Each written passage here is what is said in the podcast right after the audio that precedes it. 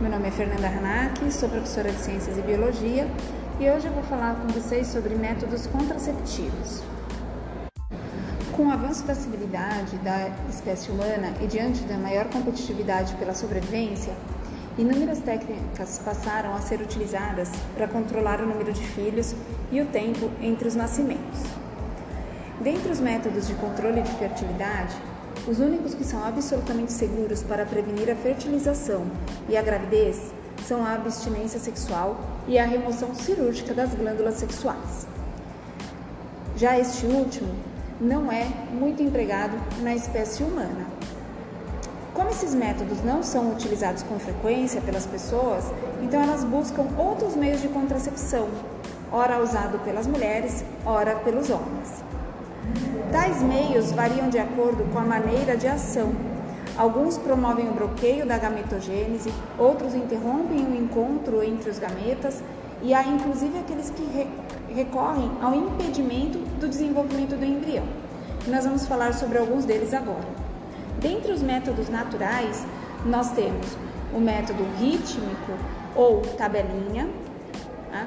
que é um método apresentado aí com uma tentativa de estabelecer o real período de fertilidade da mulher e nesse tempo se realiza a abstinência sexual ou utiliza outra forma de contracepção, tá? É... Normalmente no uso da tabelinha, quando a mulher sabe qual é o seu dia fértil, ela suspende a relação sexual dos três dias antes do dia fértil e três dias pós o dia fértil. Tá? É, também acontece caso ela queira engravidar, ao invés dela suspender, dela ter relação nesse período. Existe também o um método separativo ou o coito interrompido, que é o método onde existe a, a, a interrupção da relação sexual no momento da ejaculação. Tá? Esse método busca evitar que o homem deposite os espermatozoides dentro do canal vaginal da mulher, evitando assim o encontro com o gameta fe feminino. Porém, a eficiência desse método é bem baixa devido à ocorrência de falha na interrupção e da possível presença dos gametas, né, dos espermatozoides, já no líquido pré-ejaculatório.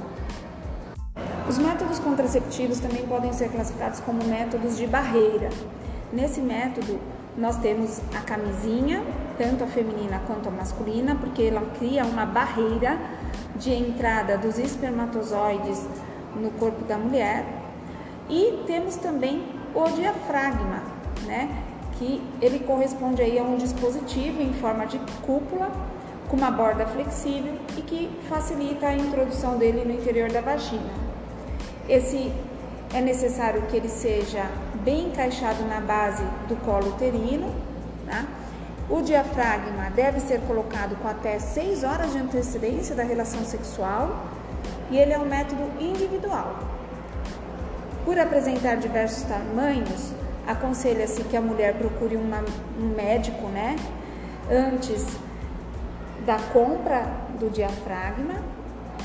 E assim como a camisinha, o uso de espermicidas juntamente com o diafragma aumenta a sua eficácia e diminui os riscos de falha, que podem chegar até 20%.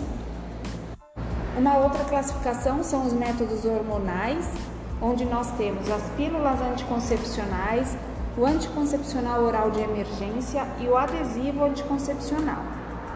As pílulas anticoncepcionais elas tendem a modificar o muco cervical para impedir a passagem é, dos espermatozoides, tá? E podem também atuar aí sobre o endométrio, prevenindo a anidação. A eficácia desse método se encontra associada ao controle da gametogênese, tá? Então, é um método contraceptivo com margem de segurança de 99%. E os hormônios da pílula anticoncepcional, eles inibem o ciclo ovariano, consequentemente, o desenvolvimento e o crescimento e a liberação dos ovócitos maduros.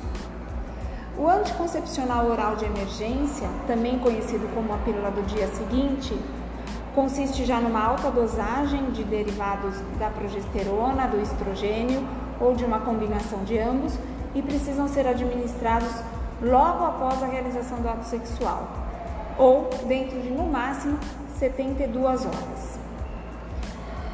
Uh, o adesivo anticoncepcional é um adesivo que contém os mesmos hormônios presentes nas pílulas orais e o seu mecanismo de atuação é exatamente o mesmo. Ele é um adesivo bem fino, com uma cor similar da pele, que costuma ser aplicado na parte superior do braço, na região glútea, nas costas ou um pouco abaixo da barriga. Cada adesivo contém hormônios que vão sendo liberados na corrente sanguínea por sete dias consecutivos. Sendo assim, ele deve ser trocado a cada semana por três semanas seguidas, ficando a mulher uma semana sem utilizá-lo, período em que pode ocorrer a descamação do endométrio, ocorrer a menstruação. Temos dentro dos, da classificação dos métodos os métodos de implante, que é o implante contraceptivo, o DIU e o CIO. O implante contraceptivo é uma tecnologia de contracepção por meio de implante que já é presente aí no mercado por algum tempo. Ele corresponde a um bastão em forma de vareta, do tamanho aproximado de um palitinho de fósforo. Ele é introduzido sobre a pele e no lado interno, na parte superior do braço, é constituído de etonogestrel, que vai sendo liberado do implante de forma lenta e contínua. Tá? Seu mecanismo de ação é similar, similar dos contraceptivos orais e é, ele tem uma eficiência aí de aproximadamente de 3 a 5 anos, depende do material que está sendo utilizado. O DIL, que é o dispositivo intrauterino, corresponde a uma peça de plástico e geralmente em forma de T, quase sempre recoberta por cobre, que deve ser inserida por um profissional médico né, na cavidade interna do útero. Tá? Tem alguns efeitos colaterais, como um possível aumento do fluxo menstrual, das cólicas, e acabou por impopularizar esse método entre boa parte das, mulher, das mulheres. Apresenta uma eficácia elevada e pode ser usado por um período de 5 a 10 anos, dependendo do fabricante. O SIL, que é um método sistema intrauterino, é endoceptivo, ele também é bastante conhecido no mercado com o nome de Mirena e corresponde a uma estrutura também em forma de T e ele é implantado no útero. Tá?